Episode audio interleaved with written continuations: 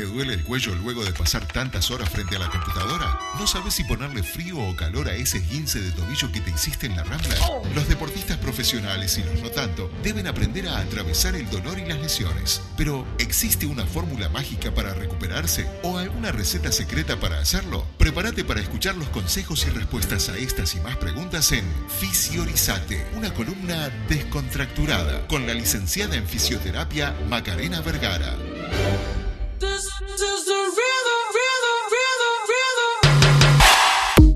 No son ni Reebok ni son Nike, nah. Sin estilista luzco fly. La Rosalía me Estamos con Macarena Vergara, la fisioterapeuta, encargada de esta columna que se hace llamar Fisiorizate. Maca, ¿cómo estás? Buenas tardes, muy bien, muchas gracias.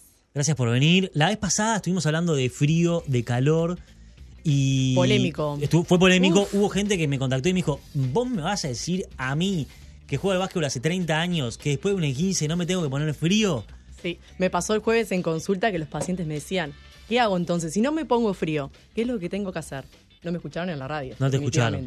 Bueno, las columnas de Macarena están todas en nuestra cuenta de Spotify. Para los que no estuvieron al aire, pueden escuchar eh, la polémica del frío y de calor. Pero hoy vamos a hablar de otro tema. Un tema que es muy conversado entre los deportistas amateur y profesionales, que tiene que ver con la pisada, mejor dicho, con el calzado. ¿Cuál es el calzado ideal, verdad? ¿Cuál es el calzado ideal? Bueno, como dice mi amigo Balvin en esta canción, no son Reebok ni son Nike. Entonces, ¿cuál es el calzado ideal? Fácil, te lo resumo en una oración. El calzado ideal va a ser aquel que nos permita movernos de la forma más saludable posible. ¿Qué quiere decir eso? ¿Qué quiere decir eso? Bueno, hay que buscar, eh, hay que responder determinadas preguntas para decir cuál es el calzado ideal, cómo elijo, porque mi calzado seguramente no es el mismo que el tuyo. ¿Por qué? Porque mi actividad no es la misma que la tuya. Entonces, ¿cómo elegimos ese calzado? Primera pregunta, ¿para qué lo vas a usar?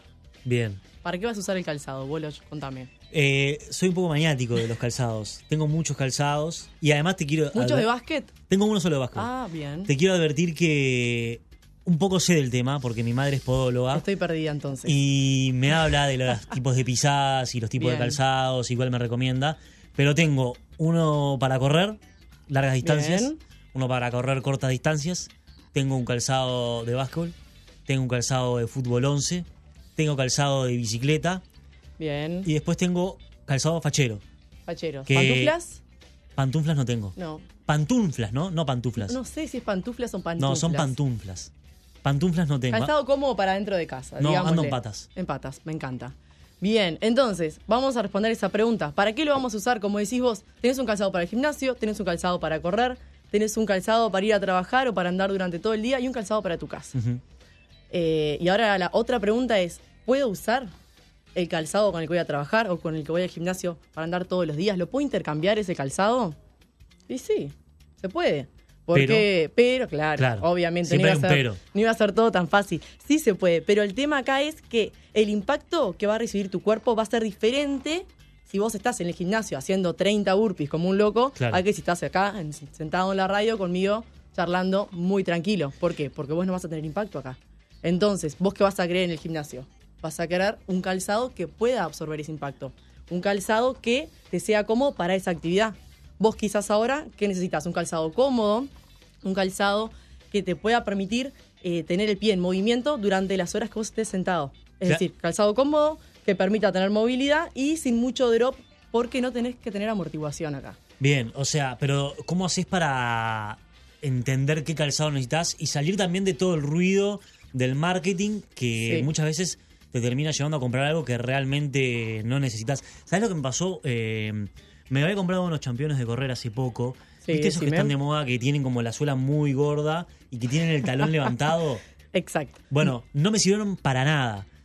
¿Por Eh, qué? No lo voy a decir al aire, pero los tengo a la venta. Lo tenés a la venta. Bien, después subilo a Instagram y, y los publicitamos. Eh, hay un tema ahí, ahora vamos a hablar un poco más de cómo elegimos nuestro campeón de running. Pero antes quiero aclarar eso que decimos del talón alto. Eso que decimos el talón alto es el drop. ¿Ah? Y lo voy a contar ahora porque después voy a hablar mucho sobre el drop, el drop, el drop. Así ya queda claro qué es lo que es ese famoso drop. Es la distancia que tenemos, la diferencia entre el talón y la parte de adelante. Bien. Es decir, un campeón con mucho drop es un campeón, esos que te los pones y te vas como hacia adelante, que es un clásico del running, Bueno, eso es un campeón con mucho drop. ¿Eso te hace Eh, más rápido? ¿Para qué sirve? Cuanto más drop, Eh, ¿cuál es la ecuación? La ecuación es, cuanto más drop, más adelante va a estar tu centro de gravedad. Y en teoría, vos lo que haces cuando corres es vas adelantando tu centro de gravedad. Si vos tenés una tendencia, imagínate ahora, te parás en un taquito y vas hacia adelante, vas a tener la tendencia a aumentar ese paso, aumentar esa velocidad. Lo que pasa con el drop en los campeones de running, y acá me adelanto un poco al tema, pero está bueno que lo haya sacado, es que eh, hay de diferentes densidades, hay de diferentes grosores a nivel de si es más fino, si es más grueso, si es más esponjoso, más o menos tecnología, y se tiende a utilizar a elite. ¿Por qué? Por esto que decíamos, porque el deportista de elite, ¿qué quiere? Ir más rápido. Claro. O sea, no busca tanto confort en la competencia, busca segundos.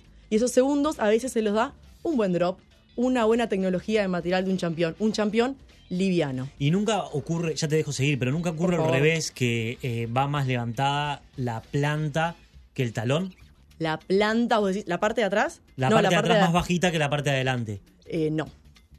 No, es más, vos sabés que leyendo un poco sobre el tema de, de campeones de running, descubrí algo que nunca en mi vida había escuchado. A ver. Y es un español, en España, haga la redundancia, inventó un campeón para correr que no tiene talón. Vos lo mirás, lo pueden buscar, no sé cómo, pero lo pueden buscar y no tiene talones. Una forma rarísima. Ya me duele la espalda de pensarlo. Sí, a mí me, me dolía, me dolían los ojos de mirarlo y cuando lo vi probar casi, casi me muero. Pero no, más adelante la, la punta que el talón No conozco. Te llevé para el mundo del running, me adelanté un poco, volvamos no al drop. No, podemos seguir hablando del running. Lo que les decía del campeón, lo importante es al momento de comprar cualquier campeón, sea para lo que sea, es preguntarte eso, ¿para qué lo voy a usar? Claro. Y en para qué lo voy a usar, es bueno, lo querés usar para correr, perfecto. ¿Cómo elijo un campeón de correr? ¿Cuál es el mejor campeón para correr? ¿Existe? Seguramente exista. Pero, como te dije al principio, mi campeón ideal no va a ser tu campeón ideal. El ideal va a ser, para correr, el que te mantenga lo más alejado de una lesión posible. Ok. Para vos y para mí, personas normales, no para el elite. El elite busca otra cosa. Nosotros lo que queremos es un campeón que nos mantenga lo más alejado de la lesión posible. Pero nosotros somos deportistas, no somos de No, elite. por supuesto, somos deportistas no de elite, porque yo por lo menos me encantaría vivir del deporte, pero no hoy en día vivo de la fisioterapia y estoy muy contenta de ello. Perfecto. Entonces no compramos campeones de elite que es para ir a una velocidad. Eh, no, ojo, sí podés comprar un campeón de elite, pero. Pero sería tener- como matar una mosca con una bazuca. Exacto. No sé cómo, nunca probé matar una mosca con una bazuca y no conozco el dicho, pero debe ser complicadísimo. Bien, perfecto. Capaz que es innecesario. Innecesario. ¿Cómo elegimos entonces nuestro campeón de running? Primer pregunta, ¿dónde vamos a correr? Porque la suela y la amortiguación acá va a depender de la superficie donde vayamos a correr. Vos, por ejemplo, seguro sos un corredor de asfalto, o sea, un corredor acá, de la Rambla. De la Rambla, sí. Y lo que vos vas a necesitar es un campeón que tenga una buena amortiguación. ¿Para qué? Para amortiguar, compensar ese impacto que vas a estar recibiendo constantemente al trotar. Pero sin embargo, le preguntamos a otro corredor, un corredor de trail, alguien que hace montaña, que va y quiere correr en minas, y ese no necesita un drop. ¿Por qué? Va a necesitar un agarre en la suela, porque va a tener mucho terreno irregular y Claro. puede patinar. Entonces ahí no va a priorizar el impacto, va a priorizar el agarre de la superficie. Y esos son más duros. Esos son más duros, exacto, totalmente distintos. Otro zapato, o sea, dijimos, campeón de running, mil modelos, campeón de trail, totalmente distinto. Y acá entra un tercer campeón que se está poniendo cada vez más de moda y es el campeón más minimalista, más flexible, es el campeón que utilizamos para correr en césped y en arena. No quiere decir minimalista porque sea muy flexible, sino vamos a hablar del campeón de césped y el campeón de arena como un zapato flexible, ¿tá? Algo que no tiene mucho drop, que puede tener o poco o un drop cero, es decir, un campeón eh, flat, un campeón chato. Y Me has acordado de sea- Kill Bill. ¿no? ¿Viste Kill Bill? No, no la vi. Que tiene los championes muy finitos. Bueno, eh, Uma Thurman usa los championes muy finitos. Tipo Converse. Pero Parecidos. no corran de Converse, por favor. No estoy diciendo que salgan a correr de No Converse. corran de Converse. No corran de Converse. Pero sí, si quieren probar correr en pasto, está bueno. ¿Por qué? Porque no van a tener mucho impacto. Claro. Y a la articulación le es mejor, obviamente. Cuanto menos impacto, si vos no estás preparado, es mejor. Entonces, si van a correr en pasto o en playa, busquen un campeón flexible para que el pie pueda tener movilidad y se adapte a la superficie. Bien, perfecto. Eh, no todos, me imagino que no todos pisamos igual, aunque que- lo querramos para algo diferente. No todos podemos comprarnos el mismo campeón, ¿verdad? no todos podemos comprarnos el mismo campeón y eso está bueno porque ahora está muy de moda eh, y muy hablado el tema de, bueno, ¿qué tipo de pisada tengo? Claro. ¿Soy pronador? ¿Soy neutro? ¿Soy ¿Qué es supinador? Pronador, supinador, neutro. Bien, eh, vamos a hacer así. Les voy a explicar y después cada uno va a dar vuelta a su campeón y va a tratar de fijarse si con el desgaste que tiene en la zapatilla puede ir a decir, bueno, soy pronador, soy neutro, soy supinador. ¿Qué quiere decir esto?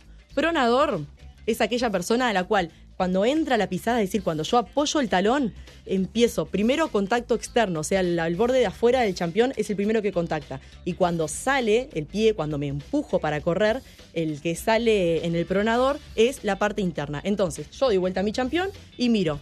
Me fijo, borde externo gastado y el borde interno, o sea, hace como una diagonal. Ajá. Zapato de pronador. O sea, si usted, señor o señora, tiene la, el borde Externo del talón. usted prona. Eh, No, externo del talón, siempre va a tener el externo del talón. El tema es desde ahí hacia dónde va la línea de fuerza. Claro. Si de ahí va para adentro, o sea, para, va para la parte interna, sos un pronador. Si vos entrás con el borde externo y salís hacia el medio, la parte que tenés gastada es la parte del medio del campeón, sos una persona neutra. Y de lo contrario, el supinador es el que entra y sale por el lado de afuera. El que se para como chueco, digamos. Es, es como ser zurdo y derecho. Hay, hay más pronadores que supinadores. Sí, total. Hay, eh, hay estudios que dicen que el 80% de los corredores son pronadores. Y es por eso que hay mucho campeón, hubo en realidad, porque esto ya es una moda media pasada, hubo una moda de- del campeón pronador. Vos ibas a la zapatería y decías, te preguntaban, ¿sos pronador? ¿Sabés si sos supinador? Y ahí te vendían el campeón, toma, este es un campeón para pronador. Claro. Y vos ya está, decías, lo tengo solucionado, con este campeón no me lesiono más. Y en realidad no es así, porque todos más allá, un poquito más acá, vamos a pronar, porque biomecánicamente el tobillo tiene que hacer ese gesto de pronación para correr. Pero cuando vos ves un supinador en la rambla, corriendo, caminando, como que las rodillas se le van para adentro, ¿no? Da esa sensación. da esa sensación, puede estar relacionado o no. Esto, rodilla y pie van de la mano, pero justo en esto no tiene nada que ver. No tiene nada que ver, perfecto. Entonces, dimos vuelta, nos fijamos, soy pronador, soy neutro, soy supinador. Dijimos que hay zapatillas para pronadores, hay zapatillas para supinadores, pero lo que se, lo que se usa hoy, las marcas agarraron, las marcas Nike, Adidas, etcétera, dijeron, no nos vamos a complicar más con los pronadores y los supinadores porque era un lío de championes y dijeron, vamos a hacer championes de estabilidad o championes neutros. Entonces ahora vos vas a un lugar de, de ropa deportiva y te Claro. quieres comprar un champión y te van a ofrecer calzados de estabilidad o calzados neutros, que es un calzado de estabilidad. Exactamente. Bueno, es, es un calzado que es un poquito más pesado en la parte de adelante, pesados, a nosotros lo agarramos y no sentimos eso, son micras y es tecnología muy avanzada, que lo que hacen es buscan que el pie no genere tanta torsión.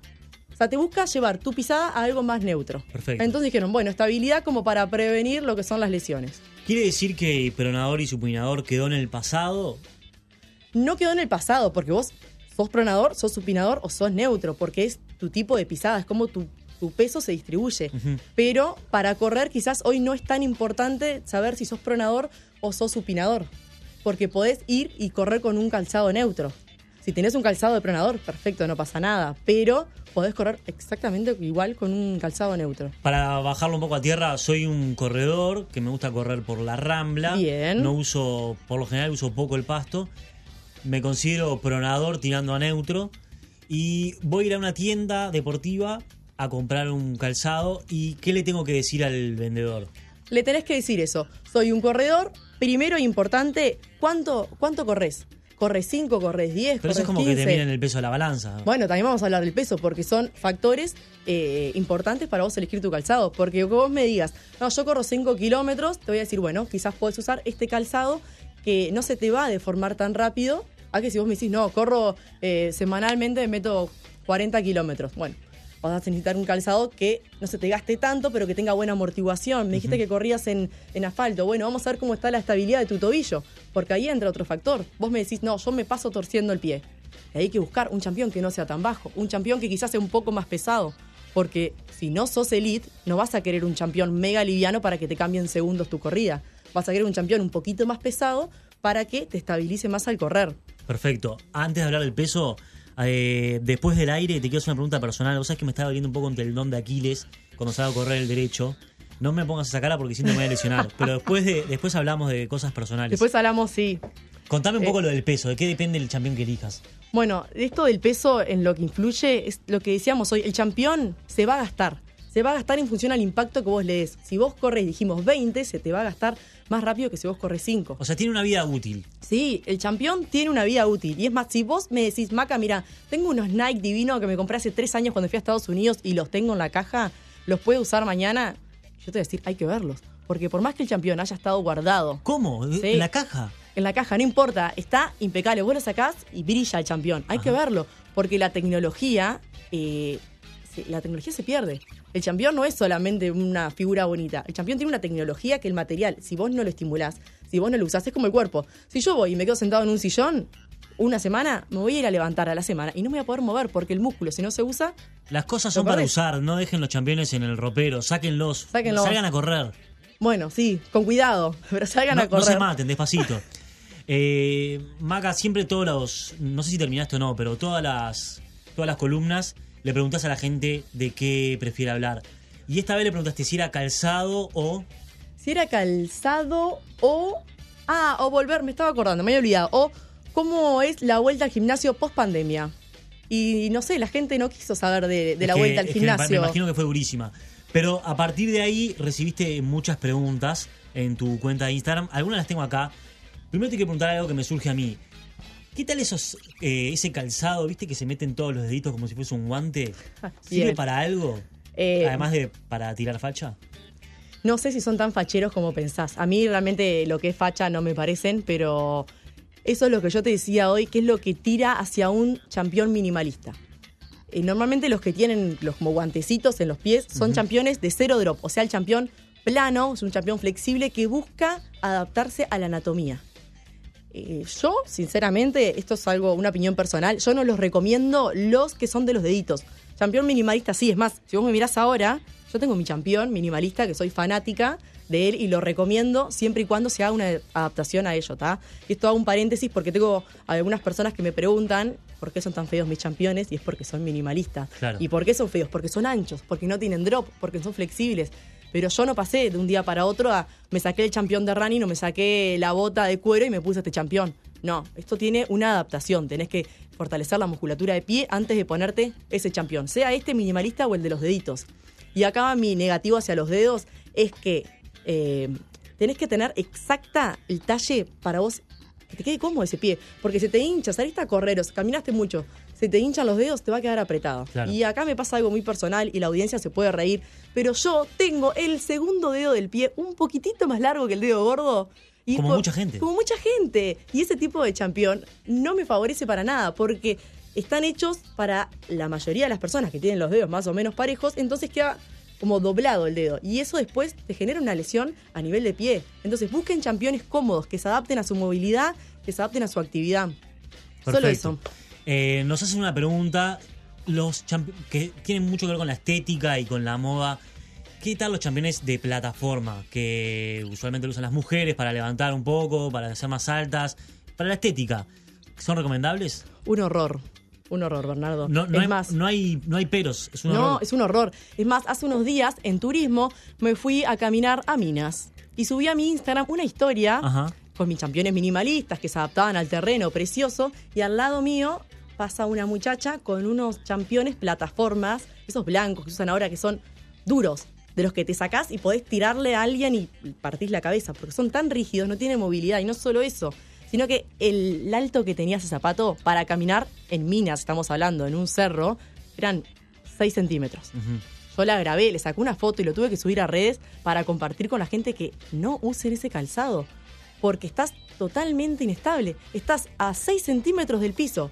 No tenés propiocepción. Tu pie no sabe dónde está parado, no puede recibir ningún estímulo y tampoco, seguramente, espero que no le haya pasado a la chica, pero seguramente subiendo el cerro, en alguna que otra, se le tiene que haber doblado ese tobillo. No estás muy de acuerdo con la frase la moda no incomoda. No, Para nada. para nada. En contra de la moda. Nos pregunta otro oyente, eh, ahí se ve que hay una comunidad de, de pie planos, si hay un calzado específico para los pie planos. ¿El pie plano por lo general es eh, supinador? Eh, no te voy a responder eso porque hay una mayoría que sí y una mayoría que no, pero depende mucho de la persona. Eso hay que realmente evaluarlo. Y el pie plano es algo que a mí me gusta mucho eh, mandar a hacer un estudio biomecánico de la pisada. Y lo que me pregunta el oyente, que creo que era de cómo, con qué campeón corre o, Claro. cómo, qué es lo que hace, Lo que tenés que hacer si tienes un pie plano es fortalecer esos músculos del pie. Caminá descalzo, dale estímulo, activa esos músculos y después, cuando el pie esté preparado, empezás a salir a correr. Progresivo, lo que dijimos, no vas a empezar con impacto, vas a empezar en el pasto, vas a empezar en la arena, vas a empezar dándole progresivamente más impacto para después correr en la rambla con un campeón neutro, quizás con plantar, quizás no. Eso es un tema que hay que debatir, pero primero a fortalecer los músculos del pie. Y esa, lo que acabas de mencionar, que también es una pregunta de la audiencia, y la última, porque nos tenemos que ir, es los plantales, ¿para qué sirven? ¿Todo el mundo tiene que hacérselos o solo en ocasiones especiales? No todo el mundo tiene que hacérselos. Sí recomiendo a, a los corredores, corredores y me refiero a los deportistas en general, que realicen alguna actividad física importante, donde haya impacto eh, en- con el pie, que está en un estudio de la pisada. Eso sí está bueno. Un estudio estático, quiere decir yo parado, o sea, vas a un lugar específico y te lo haces parado, te lo hacen caminando y te lo hacen corriendo. Porque el pie se comporta distinto, el peso del cuerpo es distinto, parado, caminando que corriendo. Y es ahí cuando descubrís, bueno, sos pie plano, sos pronador, tenés un pie cao, tenés esto, tenés lo otro. Eh, y hay veces que mandamos, yo mando mucho a mis pacientes a hacerse plantares, pero no solamente eso. Si hacemos plantares, también hay que compensar con una rutina de fortalecimiento, porque el pie, solamente poniéndole un estímulo de que se levanta acá o que se levanta allá para cambiar las cargas, no es suficiente. Macarena Vergara, fue un placer eh, tenerte acá. Quiero Muchas contarte que me acabo de comprar un par de championes que después te voy a mostrar a ver si te parece que está bien. Y nos queda pendiente la conversación personal y privada Nos queda pendiente. sobre mi pequeña lesión en el tendón de Aquiles. No, mentira, la verdad que fue un placer tenerte acá. Nos vamos a encontrar dentro de dos martes, Miércoles. dos miércoles. Dos miércoles, exacto, volveré.